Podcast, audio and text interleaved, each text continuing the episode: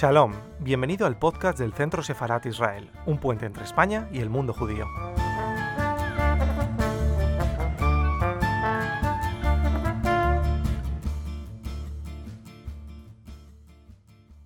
Buenas tardes, bienvenidos al canal de YouTube del Centro Sefarad Israel.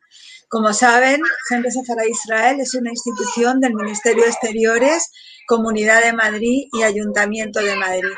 En esta ocasión tenemos de nuevo a Gabriela Alfi. Gabriela Alfi, que recientemente ha presentado con nosotros su novela Prisionera, es una escritora que hace talleres y además está especializada en poesía, cuentos, guiones y libros didácticos, que tienen además un interés general. Ella generosamente en esta ocasión eh, nos quiere ofrecer un taller que nos va a dar una serie de claves y recomendaciones para construir un relato literario. A continuación, después de esta intervención de Gabriela, ustedes que están atentos a nuestro canal podrán hacerle preguntas y además compartir con ella algunas inquietudes. Muchísimas gracias, Gabriela. Buenas tardes. Y bueno, buenos días allí en tu, en tu lado del mundo. Y muchas gracias por ofrecernos este taller. Hola, Esther. Muchas gracias. Bueno, los saludo a todos. Sí, eh, yo estoy en Buenos Aires, Argentina, aquí es la una del mediodía y bueno, Esther eh, está en Madrid, ahí son las, siete las seis de la tarde, así que los saludo a todos, buenas tardes para los que estén ahí.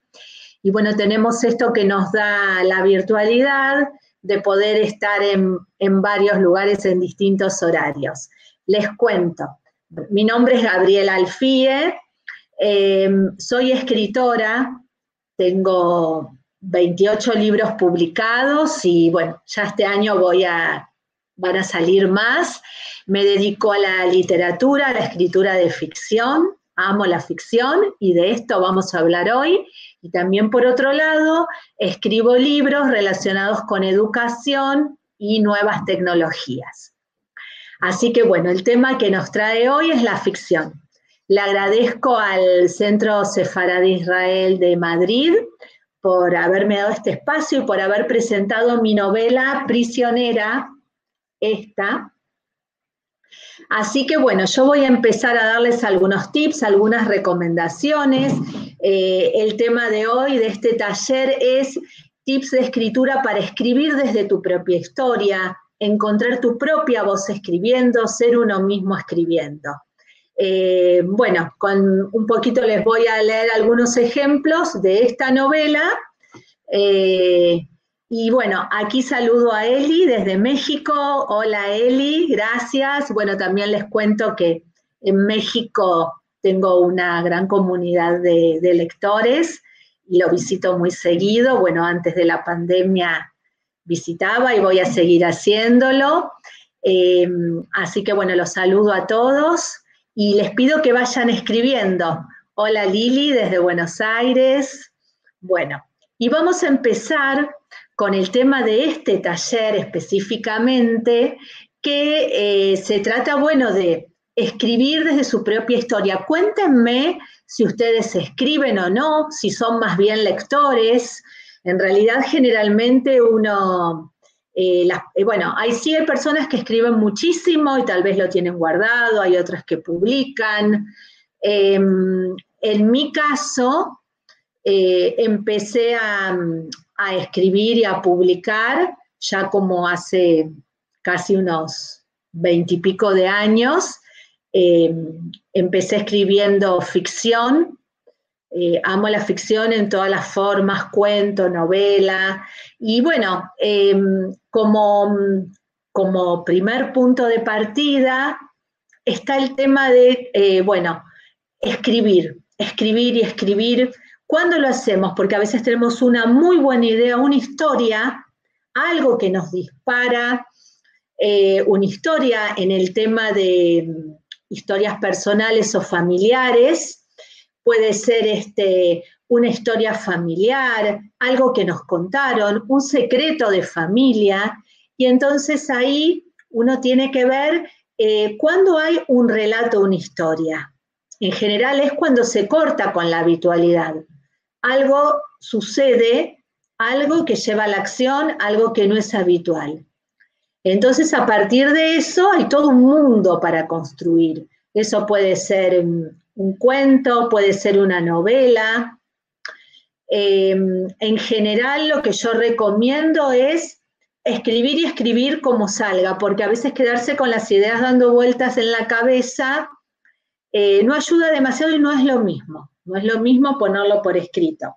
Por ejemplo, eh, les muestro, ¿no? Antes de que salga un libro publicado, generalmente lo que hago es escribir y escribir, miren, lleno cuadernos escritos y, em, bueno, en mi caso, a veces las ideas me vienen a la mente y las tengo que escribir sí o sí porque me parece que de ahí va a salir una historia brillante.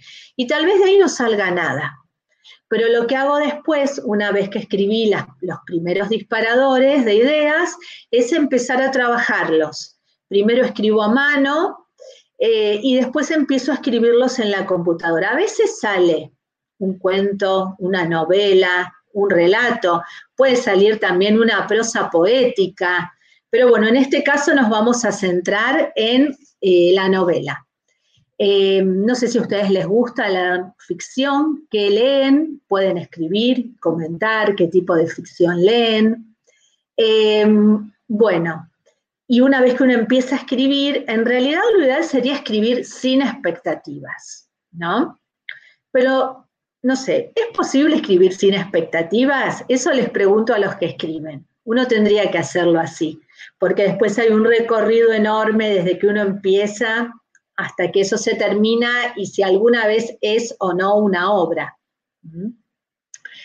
Y después, este, em, una vez que uno escribe, viene todo el trabajo, ¿no? del escritor toda la parte de reescrituras, correcciones, relecturas.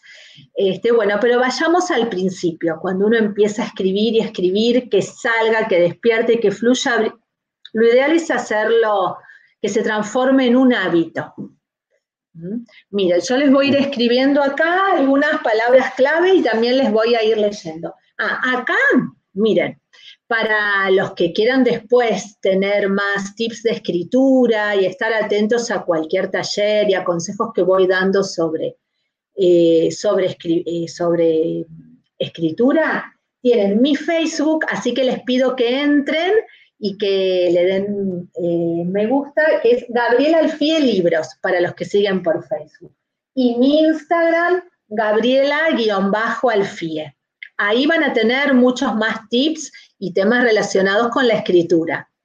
Bueno, y empecemos ahora entonces con esto que les estaba diciendo. A ver, ahí ven. Eh, el tema de escribir y escribir y escribir. Que la escritura fluya. Y pensar en todo eso que uno escribe cuando uno cree que ahí hay una historia. O sea que se corta la habitualidad, hay una complicación, algo que sucede. Entonces, aquí tenemos una historia, ¿no? Cuando algo, algo se complica, algo sucede. Entonces, si nos remitimos en este caso a una historia familiar, eh, ahí empieza a trabajar un poco la memoria, los recuerdos y algo muy importante son los detalles.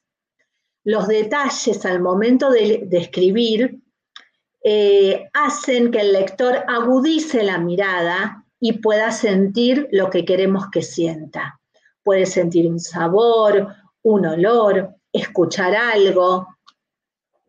Entonces, la importancia de los detalles, miren, en la literatura y, para los que son lectores también se darán cuenta eh, lo importante que es cuando hay detalles que al lector lo hacen sumergirse adentro de esa historia como si la estuviera viviendo. Ahora, cuando escribimos basándonos en nuestra propia historia, tenemos que amarrarnos o aferrarnos a los detalles tal cual fueron. En la ficción no. En la ficción no. Porque a menos que queramos escribir una crónica, o, o una biografía, eso sería diferente. Pero en la ficción, algunos detalles los recordamos y tal vez sirvan para la historia o tal vez no. Y otros los podemos inventar, los podemos imaginar. Em, eh, por ejemplo, les cuento, en esta novela, Prisionera, cuando la empecé a escribir, partí de una historia familiar y partí de personajes que conocía.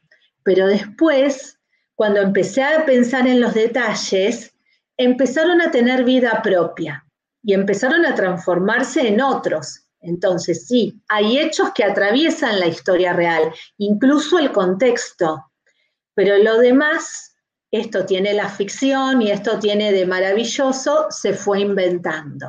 ¿Mm? Otra cosa muy importante es cuando uno empieza a escribir eh, y uno después va siguiendo a lo largo de los días, siempre volver a leer el primer capítulo. La importancia del primer capítulo eh, es muy importante. Primero en el primer capítulo, no contarlo todo, eh, sino mostrar algo. Y después empezar a preguntarle a ese primer capítulo a dónde va, o a ese primer párrafo si se trata de un cuento. ¿A dónde vas en términos de argumento? Y ahí la historia empieza a crecer eh, de una manera diferente. ¿Mm? Aquí les pongo. Entonces, importancia del primer capítulo. O primer párrafo si se tratara de, de un relato corto, de un cuento. Bueno, y algo eh, muy importante también cuando empezamos a escribir una historia, bueno, y, pónganme si alguien ya escribe o, o no, quisiera escribir, es pensar en el punto de vista, qué es lo que voy a focalizar, y también en el tono. Y el tono, incluso eh, a lo largo de todos los libros que tengo publicados, eh, el tono eh, es súper importante, incluso hace que después que el relato fluya de una manera diferente. Por ejemplo, un recurso que a mí me sirve es pensar que se lo estoy contando a otra persona, imaginar a quién. O pensar que una persona se lo está contando a otra. ¿Por qué? Por ejemplo, si estuvieran dos viejitos sentados en el banco de una plaza, uno contándoselo al otro, algo que sucedió eh, contándole una historia, va a tener un tono, pero esa misma historia, si se la está contando un hombre a su amante en la cama, va a tener otro tono.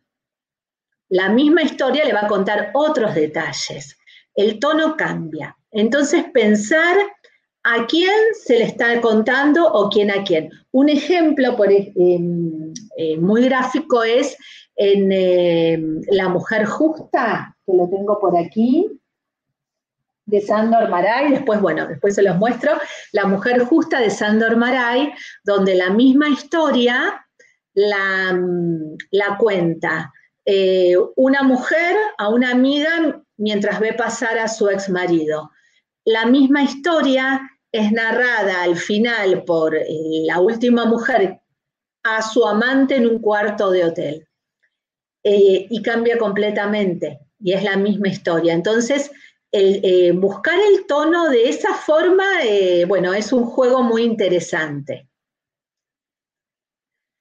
Bueno, eh, antes de empezar a hablar sobre la memoria y sobre cómo acudir a la memoria y en qué momentos y en qué momentos es la memoria la que nos sale a ayudar y en otros hay que ponerse a inventar, les voy a leer un poquito.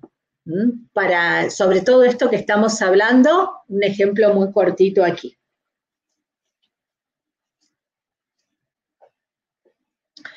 El chocolate se derramó después de cubrir una frutilla. Cayó sobre los labios entreabiertos de ella y yo los cubrí con besos. Y el fuego de la chimenea delineando la sombra de nuestros cuerpos, moviéndose desnudos. Y el reloj dando las doce, pero no lo oigo. Para mí solo existe su respiración jadeante, que se eleva más y más, cubriendo todos los sonidos del universo. Bueno, aquí les, eh, veo que están escribiendo en el chat y les pido que se queden porque en un ratito eh, termino con esta charla del taller y voy a responderles eh, lo que están escribiendo. Vamos a conversar con Esther y vamos a ir leyendo lo que están comentando en el chat. bueno, estábamos hablando ahora sobre el tema de la memoria. ¿Cuánto recordamos que realmente sucedió en una historia, si nos remitimos a escribir basándonos en una historia familiar? ¿Y cuánto hay de, anhelos? ¿Cuánto hay de, cuánto hay de imaginación? ¿Quién nos puede decir, eh, bueno, salvo sí algunos hechos o sucesos con, con fechas, acudir a la memoria eh, es bueno sacar de la memoria los detalles, las cosas, cuando se da, cuando la ficción lo pide, pero sobre todo que sea verosímil. ¿Mm? Sacar desde adentro un personaje eh, está buenísimo dentro de uno, porque en realidad eh, esto hace que el mismo autor pueda actuar o vivir la vida de otros, al crearla o al recrearla a través de un relato. Pero sobre la memoria, bueno, no sé si se ve o si me entienden la letra, pero el tema de la memoria es todo un tema de cuánto recordamos, ¿no? Porque acá tenemos lo real. Y acá tenemos lo que imaginamos, lo que deseamos, lo imaginario, los deseos, los anhelos. Entonces, esto real, es muchas veces la historia que queremos contar, en la ficción, para que cobre vida, se va marcando la frontera que parecía tan real, digamos, es muy difusa, porque se empiecen a mezclar con lo que imaginamos, con los deseos, con los anhelos, pero no solamente me refiero al autor, sino también a los mismos personajes. Entonces, eh, bueno, sí, acudir a la memoria para historias personales, pero no tener ningún problema en eh, inventar eh, lo que, los detalles eh, que no tenemos, que nos faltan, o cambiar el destino de la historia, porque así lo pide muchas veces el relato o así lo piden los mismos personajes. Dejar que cobre vida propia. Bueno, y tenemos otro tema que es mostrar versus declarar. Para mí es súper importante. Eh, y bueno, como lectora eh, es algo que valoro muchísimo en todos los libros que leo. Y también cuando escribo, poner mucho cuidado en esto. Eh, la diferencia entre mostrar y declarar tiene que ver con eh, privilegiar lo que sucede y mostrarlo y no contar el sentimiento. O sea, en vez de contarlo y de declararlo, mostrar algo que pueda generar ese sentimiento en el lector. Y también en este tema de mostrar y no declarar, tenemos a los diálogos, porque los diálogos nos muestran eh, dos cosas. Tenemos el diálogo con lo que está diciendo y el otro diálogo con lo que corre por debajo. Y en este tema de los diálogos, se los ponemos a los personajes y ahí tenemos que diferenciar. Los personajes hablan, eh, pero los personajes eh, hablan ellos, pero el autor sabe mucho más sobre los personajes que los personajes de sí mismo. Y esto también le va dando una textura, una, una trama a la ficción que la enriquece mucho. Les voy a leer un poquito.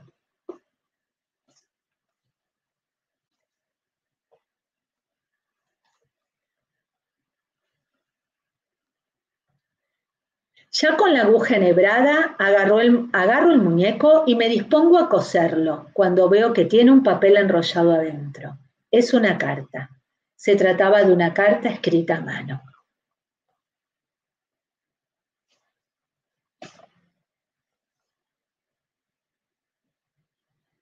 Abrí un baúl con adornos, virgencitas y estampitas que mamá coleccionaba. Los chicos comenzaron a revolver y Luciana encontró una cajita de música.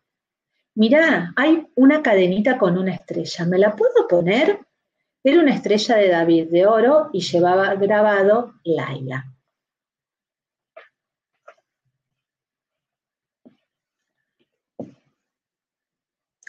Bueno, Em, estábamos hablando de los personajes y de los diálogos.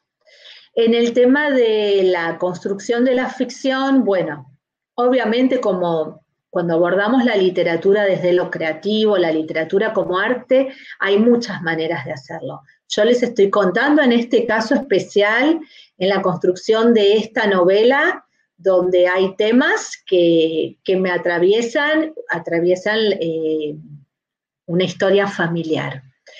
Entonces, los personajes, em, a mí lo que me resultó fue vivirlos, vivirlos y saber mucho sobre ellos. Tal vez nunca aparezca todo eso que uno necesita saber como autor sobre los personajes. Por ejemplo, de los personajes, em, yo este, tuve que indagar y saber eh, qué comían, sus tics sus muletillas al hablar, em, eh, sus prejuicios, porque bueno, acá tenemos que diferenciar al autor de los personajes. Lo ideal sería que el autor no tenga prejuicios. Es difícil quitarse los prejuicios para escribir, pero sería lo ideal. El hecho de, no tenerlos da una, una, libertad enorme, pero los personajes sí, los personajes están cargados de prejuicios. Eh, y todo esto, o sea, em, como autor escribir sin juzgarlos, pero esos personajes sí tienen eh, sus deseos ocultos, sus secretos. Entonces, bueno, a mí, por ejemplo, lo que me sirve es hacerme como un, en uno de estos cuadernitos que uso cuando estoy escribiendo algo, hacerme como unas listas donde sé este personaje, eh, qué le gusta comer, Em, qué deseos tiene que nunca pudo cumplir, qué tics, eh, qué muletillas al hablar, cómo se viste, eh, sus prejuicios. Tal vez nada de esto aparezca. O se asome apenas un poco, pero el hecho de saberlo, em, como si uno lo estuviera viviendo ese personaje, le, le da eh, mucho más cuerpo a la historia y hace que el personaje fluya cobre vida propia. De eso se trata, ¿no? Entonces esto, bueno, uno como autor lo que ve es que uno dentro de uno puede eh, vivir y ser cualquier persona de, eh, viviéndola como si la estuviera actuando.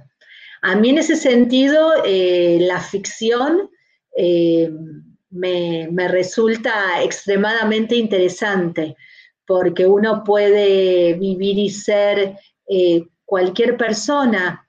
Eh, bueno, en el tema de esta novela, que de hecho les voy a, para los que no estuvieron en la presentación que hice en el Centro Sefarad, les voy a contar un poquito. Em, uno puede ser eh, un, un, militar, un genocidio, un asesino, y vivir ese personaje, y también puede ser eh, una tía. Entonces, este, bueno, eh, en el caso de esta novela, a mí me llevó muchísimos años escribirla. No me sucede con otros libros que tengo publicados, que tal vez como que me salen más de un tirón. Eh, les, voy a les voy a contar un poquito de qué se trata para los que no estuvieron. Y vayan poniendo las preguntas y lo que quieran consultar, que ya en un ratito empezamos a dialogar. ¿Y yo dónde había quedado? Ahí atrás, tapada por el maquillaje. Es la pregunta que se hace Emilia cuando decide abandonar a su marido y ponerle fin al maltrato. el regreso a su casa paterna en Buenos Aires desencadena una serie de sucesos que le revelan datos ocultos sobre su identidad. Un descubrimiento la lleva al barrio de Flores y a partir de allí comienza una carrera locada que le develará el enigma de un pasado doloroso y violento. Prisionera gira alrededor de una mujer en busca de un pasado incógnito y liberador, pero además constituye una apasionante metáfora que alude por añadidura a la esencial prisión que es la condición humana separada de su entorno social y disociada de su procedencia espiritual. Bueno, esto último es un comentario de un escritor, Fernando Sánchez Orondo, sobre mi novela. Para los que quieran leer, eh, tienen el primer capítulo gratis y disponible, pueden entrar a mi página www gabrielalfie.com.ar y en novelas ahí tienen Prisionera y la tienen para, para leer el primer capítulo gratis y también en las tiendas de Amazon de España, de México, para los diferentes países. Bueno, y volviendo a esto que hablábamos de los personajes, de los personajes que cobran vida propia, en el tema, bueno, especialmente de esta novela, primero tomé personajes familiares y conocidos em, y los empecé a investigar e indagar. Eh, sí me ajusté a hechos reales de la historia, eh, pero luego después todo lo demás cobró vida propia. Por ejemplo, el militar, eh, el militar que es un genocida y eh, y está muy presente en esta novela, em, sí es una persona que conocí, pero no es, partió de ahí, pero después se construyó a sí mismo. Eh, se construyó a sí mismo, em, le empecé a encontrar al personaje, al vivirlo, partes eh, tremendas desde lo emocional, con toda la ambivalencia que genera, en estos personajes donde está la violencia y el genocidio y a la vez el amor. Entonces esos personajes se fueron construyendo a sí mismos. Eh, por ejemplo, en el caso de, de la tía, partí inspirándome en mis tías. Hice como una mezcla de dos de mis tías, pero después fue una tía completamente diferente que empezó a cobrar vida propia. Eh, y entonces, bueno, estos personajes, sí, si alguien de mi familia lee, de hecho leyeron la novela, yo, primero piensan que son, pues no, yo no soy así, no, porque no es una crónica. Fueron el punto de partida y después la historia cobró vida propia. Bueno, y mm, ahora que ya nos vamos acercando como a la media hora y esto es un taller breve de ficción, les voy a leer otro pedacito y después les cuento que eh, si quieren continuar, obviamente que esto es el puntapié para empezar a escribir eh, una obra y después viene todo el proceso de corrección y hasta dónde corregir para no quitarle esa frescura inicial a lo que uno escribe. Esos son temas como muy importantes eh, para tener en cuenta. Em, eh, pero bueno, lo más importante para mí es encontrar la propia voz escribiendo, ser uno mismo escribiendo. Y uno no siempre es el mismo con todas las obras. Esta novela yo no la podría volver a escribir ahora, ahora estoy escribiendo otra y son otros personajes y aunque no partieron de mi historia personal, siempre algo hay que uno pone, incluso inconscientemente. Em, pero bueno, este es un mundo que para mí, el de la ficción, es maravilloso. Em, lo que les voy a pedir es que escriban, ahora los vamos a leer con Esther y em, que entren en mi Facebook, Gabriela Alfie Libros, y en mi Instagram, Gabriela Alfie, que me sigan ahí, porque bueno, eh, podemos hablar de otras cosas, eh, les voy a anunciar ahí otros talleres, otros tips. Por ejemplo, un tema que a mí me apasiona es el de las lecturas. ¿Qué lecturas inspiran? Miren, aquí no vamos a tener tiempo, pero yo había separado eh, muchos libros que leí que me inspiraron especialmente cuando estuve haciendo esta novela.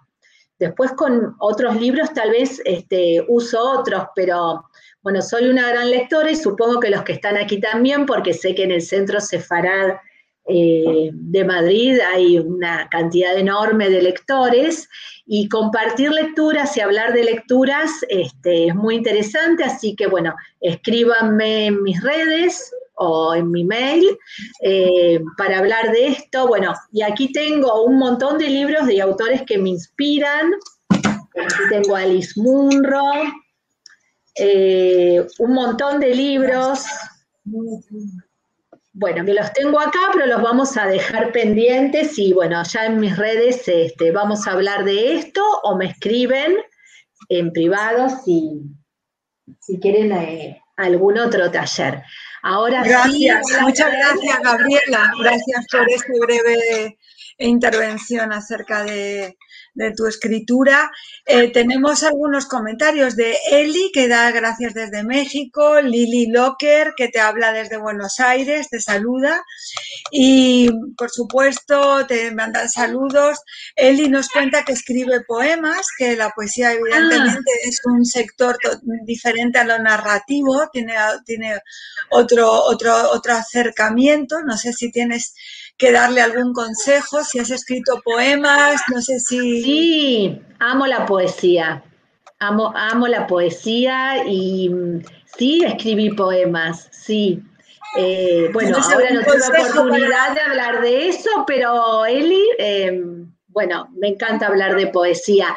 De hecho, bueno, eh, así como yo doy talleres, yo también hago muchos talleres, todo el tiempo con escritores que me gustan, que me inspiran, y de hecho por años eh, estoy en un taller literario con un gran poeta eh, aquí en mi país y amo la poesía, sí, escribo poesía, así que Eli, bueno, eh, me encantaría que, después me cuentes, bueno, sí, te invito a, a escribirme a través de Facebook Gabriela Alfie Libros y de Instagram Gabriela guion bajo alfía y también ahí sí eh, podemos hablar de poesía. Sí, porque él nos cuenta que, de las lecturas de ficción lo que más eh, le ha gustado es el retrato de Dorian Gray, evidentemente un magnífico, magnífico libro. No sé si en tus talleres lo has utilizado ese libro como referencia.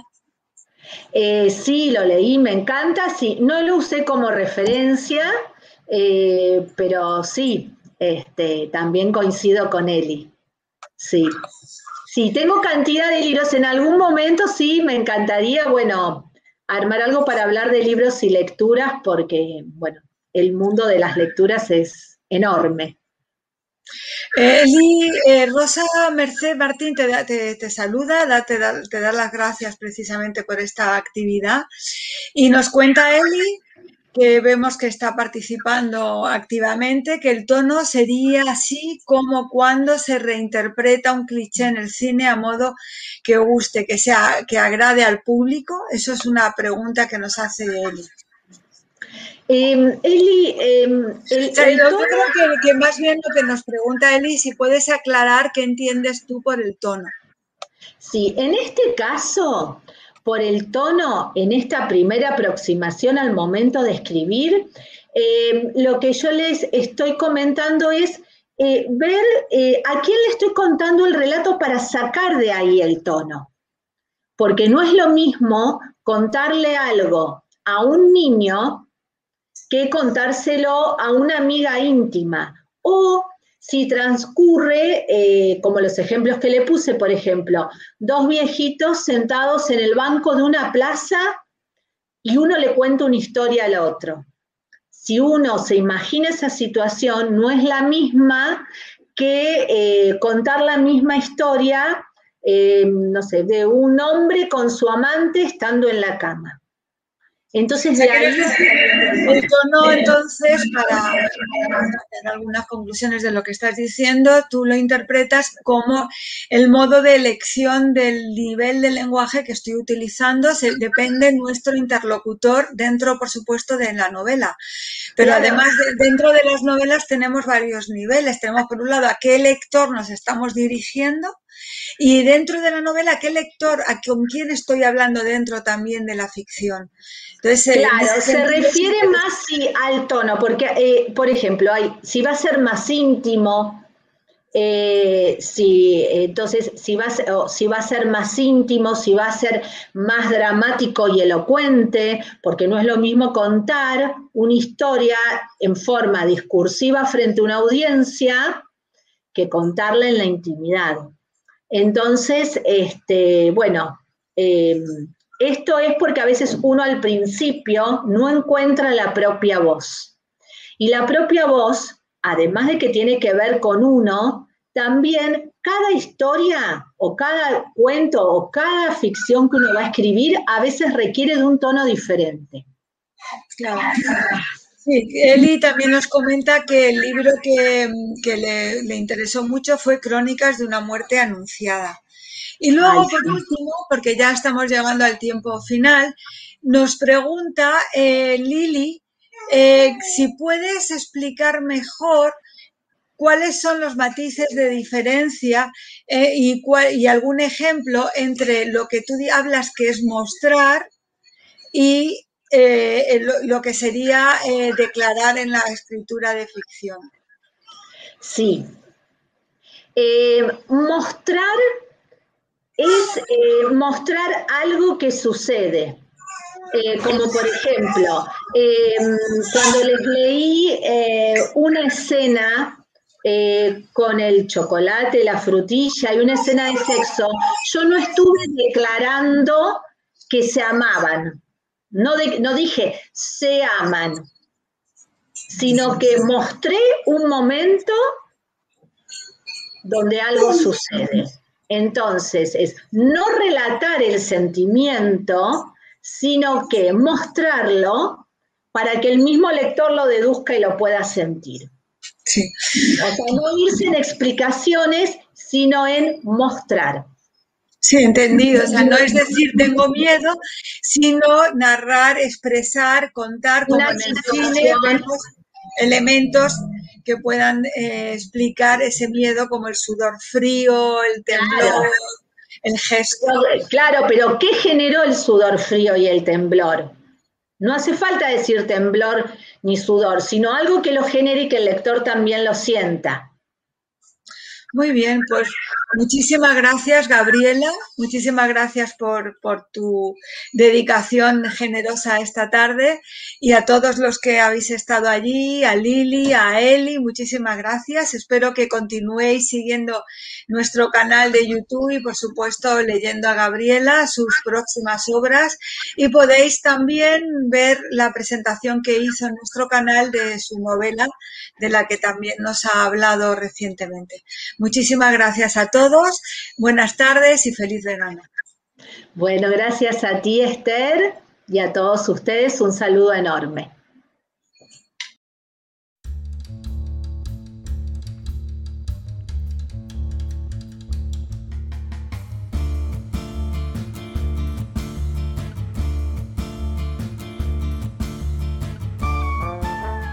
Gracias por escucharnos. Recuerda que también nos puedes seguir a través de Instagram, Facebook y Twitter con el usuario arroba Centro Sefarat Israel o si lo prefieres en nuestra página web www.sefarat-israel.es.